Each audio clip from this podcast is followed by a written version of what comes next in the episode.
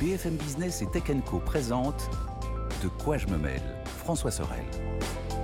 Bonjour à toutes et à tous, quel plaisir de vous retrouver sincèrement, ravi euh, de chaque semaine vous euh, proposer euh, le condensé de l'actualité tech, vous le savez, le week-end, à la fois en exclusivité et en avant-première en podcast, audio, vidéo, le vendredi midi, évidemment sur toutes les applis de podcast, mais aussi sur YouTube, et puis après le week-end en diffusion broadcast, comme on dit, sur BFM Business à la radio, à la télé. Bienvenue dans De quoi je me mail, avec un De quoi je me mail spécial actu cette semaine et nos deux experts pour débriefer tout ça et une petite nouveauté que je vais vous présenter dans un instant. N'oubliez pas le hashtag DQJM bien sûr, comme chaque semaine pour réagir sur l'actu sur euh, Twitter ou X, c'est comme vous voulez, hein. on a jeté l'éponge de toute façon.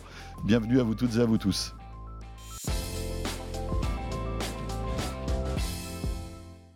Et pour débriefer l'actu cette semaine, Anthony Morel, bien sûr, fidèle au poste comme toujours. Salut Anthony. Présent. Salut François, salut à tous. Ravi de te retrouver Anthony. Et euh, à tes côtés, c'est Nicolas Lelouch. Salut Nicolas. Salut François, salut Anthony. Salut Nico. Content, content d'être ici pour parler tech. Et voilà, euh, journaliste dans cette bien belle maison qui est Numérama.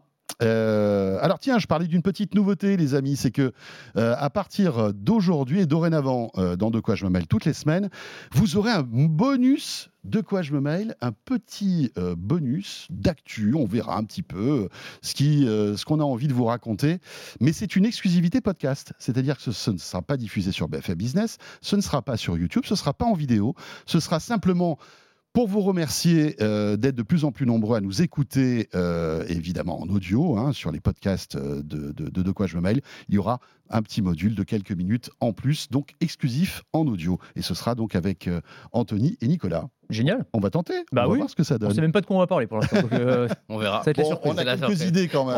On n'est hein. pas euh, complètement euh, des comment dire des flemmards. Hein. On a un peu on a bossé, quand même, heureusement. Généralement, on a plus on de a trop d'idées. C'est ça ce qu'on arrive à faire dans, l'émission, donc ça devrait tenir. Et ça tombe bien ce bonus parce que c'est vrai que souvent on sortait de l'émission avec Anthony, avec tous, en se disant ah on n'a pas eu le temps de parler de ça. Mm. Bien là, on rajoutera quelques minutes euh, pour vider notre sac. Ouais, c'est ça. Sinon, on est un peu trop frustré à la fin de l'émission à chaque fois. C'est ça, c'est ça. En tout cas, on espère que ça vous plaira. N'hésitez pas à nous dire ce que vous en pensez, bien sûr, sur les réseaux.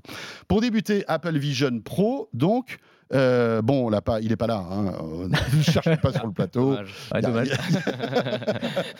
il n'y a, que Nico qui l'a testé pour l'instant. Ouais, c'est vrai, Nico. Nous, on est toujours très jaloux. Mais ouais, euh, c'est vrai, c'est vrai. Hein. Et plus on avance dans le temps, plus j'oublie. que, euh, mes souvenirs sont uniquement ceux, que j'ai écrits, ce que j'avais fait dans une vidéo. J'espère que Tim Cook non plus n'oublie pas. non, non, ce serait dommage. Ça serait on fait un Apple, un, un Apple à Apple, un appel à Apple. Voilà, si on peut le tester rapidement, ce serait cool. Quoi. Très bien. Un Apple à Apple, c'est pas mal, ça, j'aime beaucoup. bon titre. Euh, oui, non, mais tout, pourquoi on va vous parler du Vision Pro? Parce que mine de rien, bah voilà, on arrive à la fin de l'année 2023, il devrait arriver en 2024. On a quelques petites rumeurs qui ne euh, bah, sont pas forcément rassurantes parce que visiblement, euh, le, Vision Pro, alors je ne sais pas qui commence là-dessus, bah, aurait du retard un petit peu de retard, non? Oui, euh, retard, tout est relatif parce qu'Apple a parlé d'une fenêtre de début 2024, ce qui, euh, dans le jargon d'Apple, veut dire entre janvier et avril. Enfin, historiquement, il y a. C'est les quatre premiers mois le début. Quand ils disent début d'année pour un produit majeur, que ce soit l'Apple Watch, l'iPad, ça a toujours été avril. Donc il n'y a pas réellement de, surprise avec le fait que le Vision Pro arriverait plus tard, mais c'est vrai que jusqu'à maintenant, euh, pas mal d'analystes étaient confiants sur le fait qu'Apple allait tirer très tôt et que le mois de janvier était visé avec une keynote sans doute juste après le CES et une sortie à la fin du mois. Là, on va se diriger sur un, événement un petit peu plus traditionnel avec sans doute une sortie euh, en mars. Donc. Euh, voilà, ça va pas être aussi imminent qu'espéré. À, écouter euh, Marc Gurman, toujours très très bien informé, dans sa newsletter, lui disait que la sortie à l'origine était prévue pour janvier, mais que Apple aurait pris. Alors, c'est même pas du retard sur la production, l'appareil est prêt, il n'y a pas de problème de ce point de vue-là. Il n'y a pas des millions de produits en plus. Non, en plus, clairement. Mais c'est intéressant ce qu'il raconte. Quelques centaines de milliers, en fait. C'est ça, ouais, absolument. Bah alors, c'est justement, c'est lié à ça. Le retard est aussi lié à ça. C'est-à-dire que ce qu'explique euh, Gurman, et je trouve que c'est très intéressant, c'est que le retard tout relatif serait lié à la question de, euh, de la distribution, c'est-à-dire comment est-ce qu'on va faire pour vendre cet Apple Vision qui n'est pas un appareil comme un autre, très clairement. Qui est un appareil ovni un peu. Qui est exactement un appareil ovni. Et tu vois, autant, bon, aujourd'hui, un iPhone, un iPad, bon, ils sortent, tu peux les acheter en Apple Store, tu peux les acheter en ligne, tu peux les acheter chez un opérateur, chez un revendeur tiers, tu as tous les choix entre possibles. le précédent modèle et le nouveau, t'es pas bouleversé. En plus, exactement. Ça peut configurer soi-même un iPhone. Voilà. le cas du premier Vision Pro. Là, tu arrives avec un appareil personne ne sait ce que c'est. Enfin, en tout cas, les gens, ce sera complètement nouveau pour eux. Donc Apple veut se garder l'exclusivité absolue pour la vente. Donc visiblement, il ne les vendrait que dans les Apple Store. Il y aura un corner spécial mhm. dans les Apple Store. Il faudrait prendre rendez-vous. Donc, si tu es intéressé, tu prends rendez-vous. C'est presque comme si tu vas chez Louis Vuitton, tu vois. Tu, ouais, ou tu achètes une voiture. Quand tu achètes une voiture, exactement. Alors, c'est pas n'importe quoi. Tu y vas, on va te faire faire un essayage. je crois que toi, c'était un peu ce que vous aviez fait avec Cupertino. On, l'a fait. D'ailleurs, avec le test de vision. C'est important, ça, c'est le test de vue. Voilà. Euh, nous, quand on l'avait essayé, il y avait, euh, il y avait un ophtalmo qui était là et qui faisait un contrôle de vue pour savoir si on avait des lunettes, si quel œil droit voyait mieux que l'œil gauche et qui nous prescrivait des verres adaptés. Et ça, il va falloir former les employé en Apple Store pour être capable de prescrire les bons verres aux clients. Donc euh, rien que ça, ça ajoute une complexité monstre à la distribution de ce produit. Donc là, ils sont en train visiblement de former des gens à Cupertino, des formateurs de formateurs, puisque ensuite ils vont aller former les gens dans les Apple Store qui auront l'habilitation pour accueillir les clients dans ces rendez-vous particuliers. Et puis il y a tout un discours aussi à avoir autour de ce produit. Euh, ça sert à quoi? Euh, Il va falloir montrer plusieurs, euh, enfin plusieurs, plusieurs scénarios, je pense, de ce que tu peux faire. Il faut du temps et, ça me fait penser un petit peu quand les premiers casques de réalité virtuelle sont arrivés sur le marché. Je me souviens qu'il y avait des corners aussi. Alors je sais plus, c'était à la Fnac ou dans les magasins où tu pouvais justement tester, voir à quoi ça ressemble parce que pour les, enfin, 99,9% des gens, enfin, tu sais pas vraiment à quoi t'attendre. Tu as vu des vidéos sur Internet, mais à part ça, t'as pas vraiment de. Il, faut, il faut le tester pour euh, comprendre la valeur ajoutée technologique. Il faut évidemment l'avoir testé. Tu es le seul à l'avoir testé, donc tu es le seul à pouvoir témoigner de ce point de vue-là. Mais c'est vrai que je pense que sans ça, tu vas pas en tout cas mettre 4000 euros dans un appareil, quoi, clairement. Tu as raison pour dire que c'est toute la complexité de la réalité virtuelle depuis toujours. C'est que euh, quand on regarde la première conférence d'annonce de l'iPhone, de l'Apple Watch, de l'iPad euh, avant ça, il suffit de voir les vidéos de présentation pour comprendre comment s'utilise le produit. Et dans le cas de la réalité virtuelle, et encore plus ici, avec une réalité mixte qui permet de superposer des éléments virtuels à la réalité. C'est juste euh, de l'imagination quand on l'a pas essayé. On peut deviner ce que ça va être, mais on peut pas connaître l'expérience, on peut pas savoir ce que ça fait de le tester avec les doigts, de d'utiliser ses yeux pour euh, choisir une application. Et euh, c'est vrai que le, ils ont deux, deux choses à préparer Apple. Un, c'est comment préparer l'expérience de vente et surtout euh, comment proposer une expérience de démo à des gens qui n'achèteront pas le Vision Pro mais qui achèteront son successeur dans deux ou trois ans. Parce que voilà, le but n'est pas que de le faire essayer à des gens qui vont l'acheter. J'ai envie de dire que les gens qui vont l'acheter savent déjà qu'ils vont l'acheter. C'est des gens qui sont fans de nouvelles technologies, qui sont fans de réalité virtuelle et ils n'ont pas besoin qu'Apple leur euh, montre des usages révolutionnaires pour hmm. être convaincus. C'est vraiment le même, tu sais, shut up and take my money. Oui, c'est ça. les gens, euh, les gens en réalité, moi je suis typiquement le genre de mec dans cette cible. Hein, bah de, depuis que je l'ai essayé et même avant, euh, c'est il y a plein d'usages là dans la vie euh, où, j'ai absolument pas besoin du Vision Pro où je me dis ah j'aimerais bien avoir le Vision Pro pour regarder ce film là. Donc euh, il y, a des gens qui font partie de ces cibles là parce que elles sont sensibles aux nouvelles technologies, elles iront vers le produit.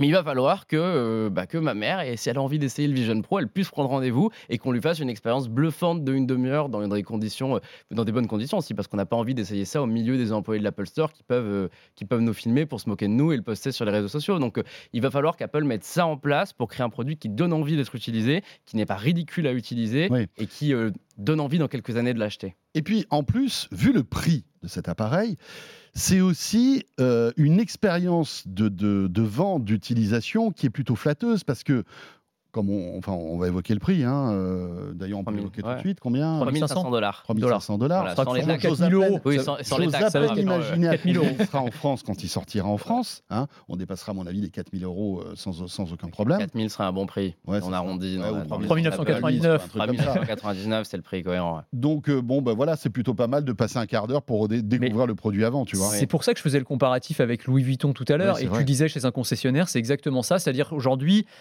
encore plus que jamais, j'allais dire, Apple, c'est une marque de luxe avec effectivement, c'est pas seulement le produit que tu achètes, c'est aussi l'expérience qui va avec.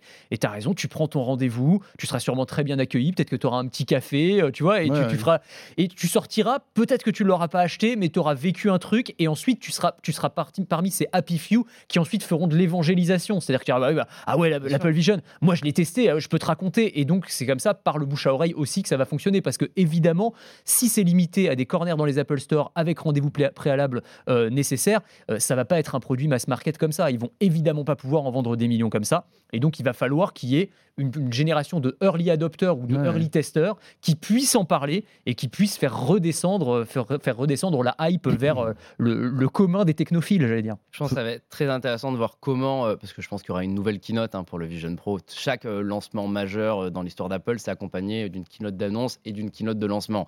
Donc il y aura sans doute une keynote en début d'année pour le produit. Ça va être très intéressant à ce moment-là de voir comment ils vont le marketer. Parce que est-ce qu'ils vont le marketer comme d'habitude en mode on veut vendre du rêve à tout le monde ou est-ce qu'ils vont être beaucoup plus modestes et techniques dans leurs ambitions, justement, pour euh, laisser le temps à la technologie de s'installer avant de pouvoir le vendre? C'est assez inédit, en fait, dans l'histoire d'Apple, un, mm. produit, euh, un produit à, ce prix-là dès le début et avec une si petite cible. Avec, rappelons-le, une indisponibilité en France au départ. C'est-à-dire qu'on on, l'a évoqué très brièvement, on ne sait même pas quand ce produit sortira en France. Euh, je suis même pas sûr qu'il sorte cette année d'ailleurs. C'est oui. en 2024. Et, et, même, on peut se dire, est-ce qu'il sortira un jour en France? Est-ce que Apple, parce que c'est aussi l'autre rumeur, c'est que visiblement, Apple aurait euh, dans ses tiroirs déjà toute une itération, des itérations en fait de cet Apple Vision Pro, quatre en tout. Au moins quatre, visiblement. Alors c'est ce que raconte DigiTimes, qui en général est assez bien informé. quand même, non? Oui, alors en fait le truc c'est que. En génération. Ouais, c'est ça. Alors on sait que oui, les quatre de ce qu'on sait pour l'instant, encore une fois c'est des rumeurs, mais de sites qui sont plutôt bien informés en général, tu aurais une nouvelle version du Vision Pro, donc le Vision Pro 2 probablement, tu aurais une version low cost, je mets des gros guillemets à low cost évidemment, hein. mais c'est celle qui est très importante. Le produit principal, c'est celui-là, eh, évidemment. L'Apple Vision, hein, parce que oui, voilà. appelle Apple Vision Pro. Bien sûr, c'est inédit. Hein. On n'a pas eu à l'iPhone Pro, l'Apple Watch Pro avant l'iPhone. Absolument. Donc, il y aura un Vision normal. Donc qui serait au moins moitié prix. En tout cas, ils essayent de faire baisser la facture des composants de moitié. Donc on, serait sur une fourchette de prix autour de 2000-2500 euros. C'est pour ça que bon, le, low cost, tu vois, je mets quand même des guillemets. On est...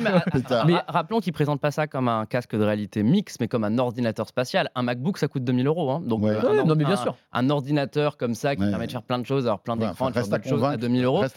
On, est quand même sur un prix cohérent dans leur positionnement. Ouais, alors après, comme tu as raison, mais reste à convaincre les utilisateurs que c'est l'équivalent d'un MacBook. Et ça, à mon avis, ah bah c'est pas gagné. C'est toute leur mission dans tout l'enjeu.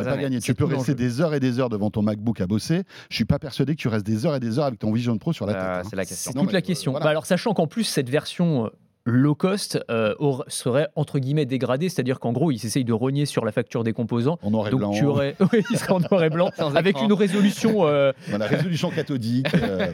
digne d'une console 8 bits, d'une Master System. Non, mais c'est magnifique, par contre, c'est génial. Non, non, mais par exemple, tu vois l'écran extérieur, tu sais, qui permet de, de, reproduire ton visage pour les personnes qui arrivent de l'extérieur. Ça, par exemple, ne, serait, ne figurerait pas sur cette version euh, low cost. Donc, bon, on verra ce que ça donne. Et donc, tu aurais deux autres versions. Là, pour le coup, c'est complètement inconnu. On ne sait pas ne sait pas ce que c'est, mais euh, il travaillerait dessus euh, visiblement.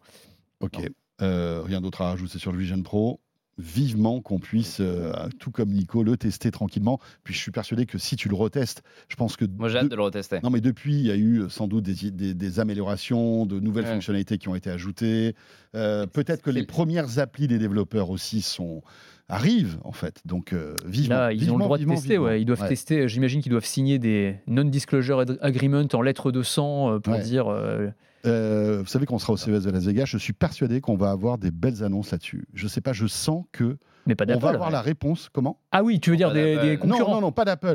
Mais les concurrents qui vont, ils vont pas laisser Apple dérouler leur stratégie. Ça, ça, paraît inévitable. Et alors, je sais pas, peut-être que je me trompe totalement, mais je suis persuadé qu'on va avoir une belle marque d'électronique qui, qui peut annoncer euh, eh ben, un équivalent. Et je, m'attends pour le coup à ce que euh, euh la l'après 2024 après Vision Pro soit le moment où ça va vraiment exploser. Il y a aussi euh, le décollage. Il y a aussi une bonne stratégie de prudence qui consisterait à dire euh, on laisse Apple d'abord annoncer son produit, on le teste et après on, travaille sur nos successeurs pour pas paraître ringard euh, au moment où Apple sort son Vision Pro.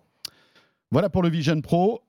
toujours du côté de chez Apple. Si vous avez un iPhone, vous avez sans doute remarqué, et si vous allez de temps en temps dans l'App Store, voyez un petit peu des suggestions mmh d'applications, etc., etc. Enfin, c'est assez intéressant. C'est un, on va dire, un, carrefour stratégique hein, pour Apple. Hein. Le fait de vous suggérer des applis, euh, voilà, c'est très important. C'est un business qui pèse plus que beaucoup de grosses entreprises. on, est on est d'accord.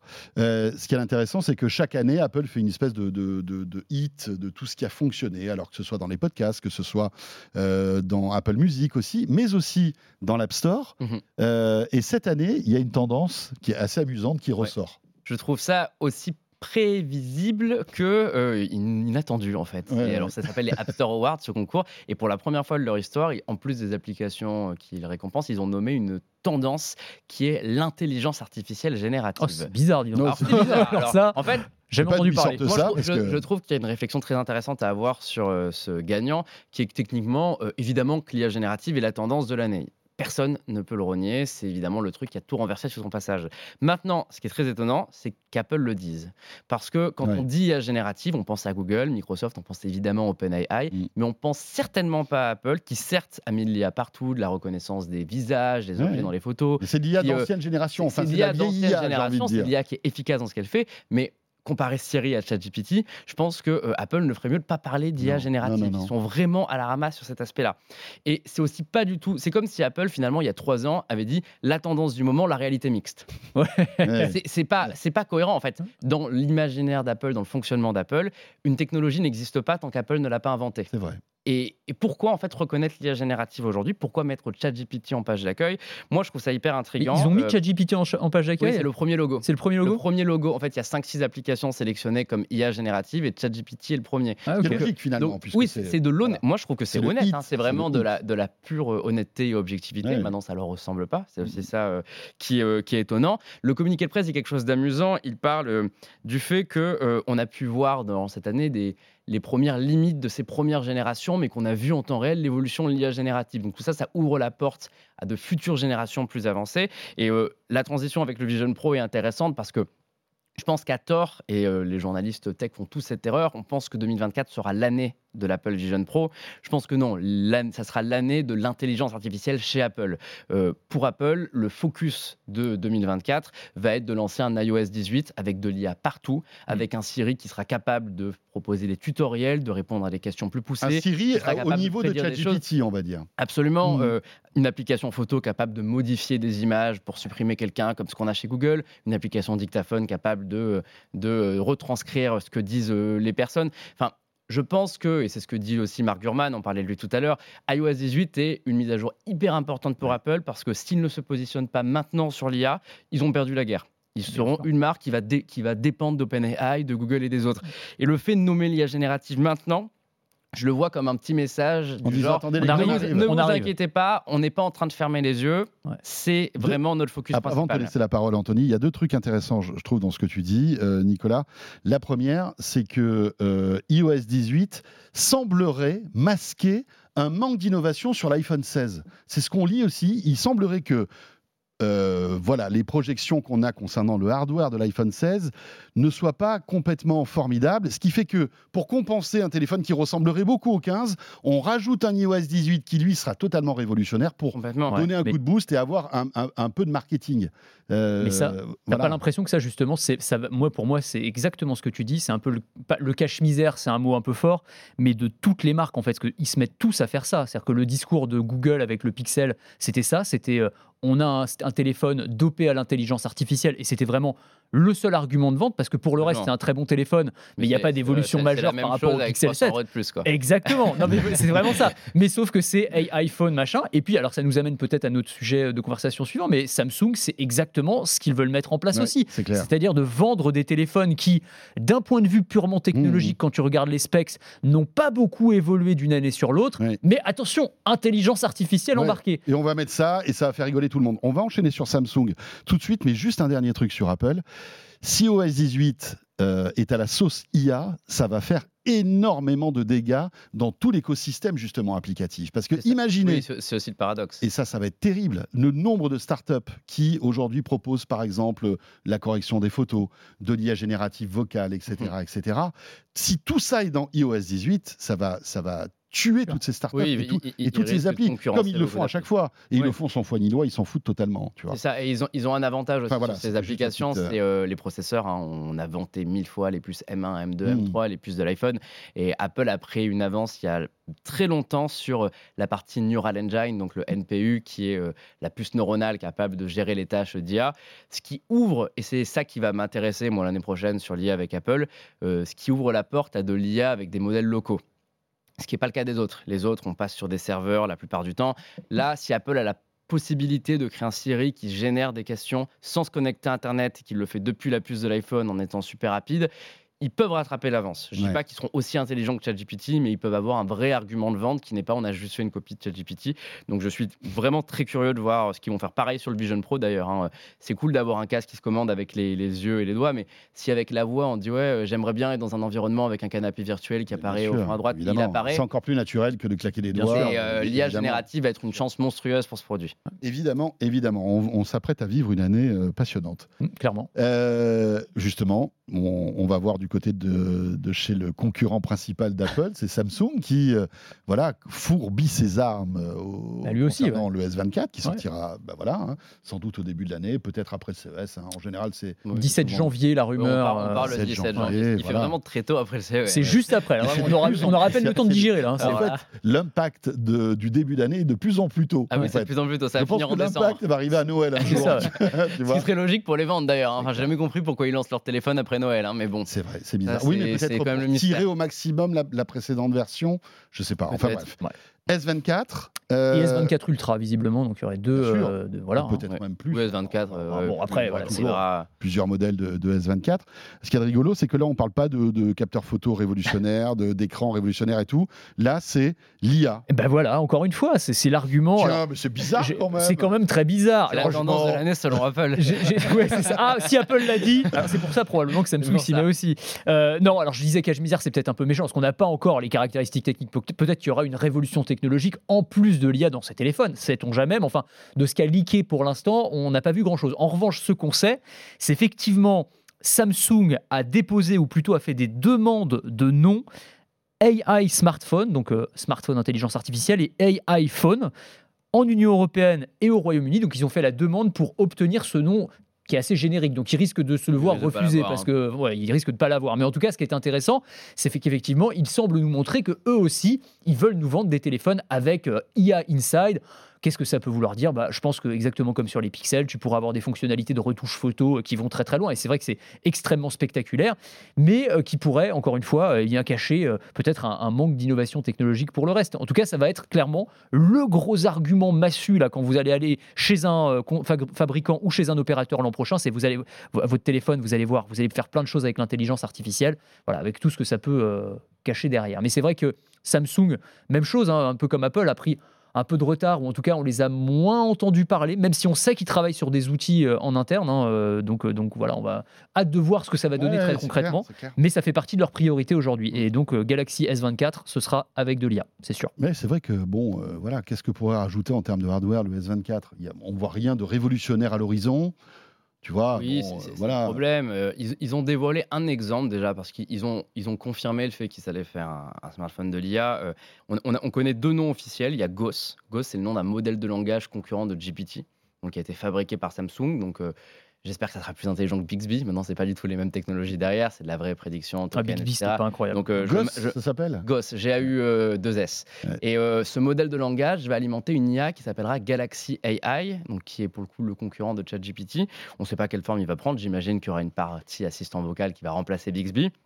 Il y a une fonction qui est intéressante que je ne crois pas avoir vue ailleurs, qui est la, la traduction des appels en temps réel. Et je me demande en fait comment euh, Samsung va mettre ça en place, mais je m'attends à ce que le S24 fasse une démonstration de quelqu'un qui euh, téléphone en coréen, qui parle, mais la personne au bout du fil entend les réponses en anglais. J'espère qu'il n'y aura pas trop de délai, parce que ça va faire des appels en duplex, ça va pas être hyper, euh, hyper pratique, mais en tout cas, oui, les, les marques sont bien partis pour se mener une guerre là-dessus et montrer qu'elles peuvent toutes avoir des idées que les autres n'ont pas eues. Et c'est intéressant parce qu'on a l'impression que chacun va garder dans son écosystème sa propre innovation IA. C'est-à-dire qu'à partir du moment où tu achètes euh, le Galaxy S24, bah, tu rentreras dans l'univers intelligence artificielle de Samsung qui ne sera pas disponible sur les autres devices. C'est ça. Euh, Apple, pareil.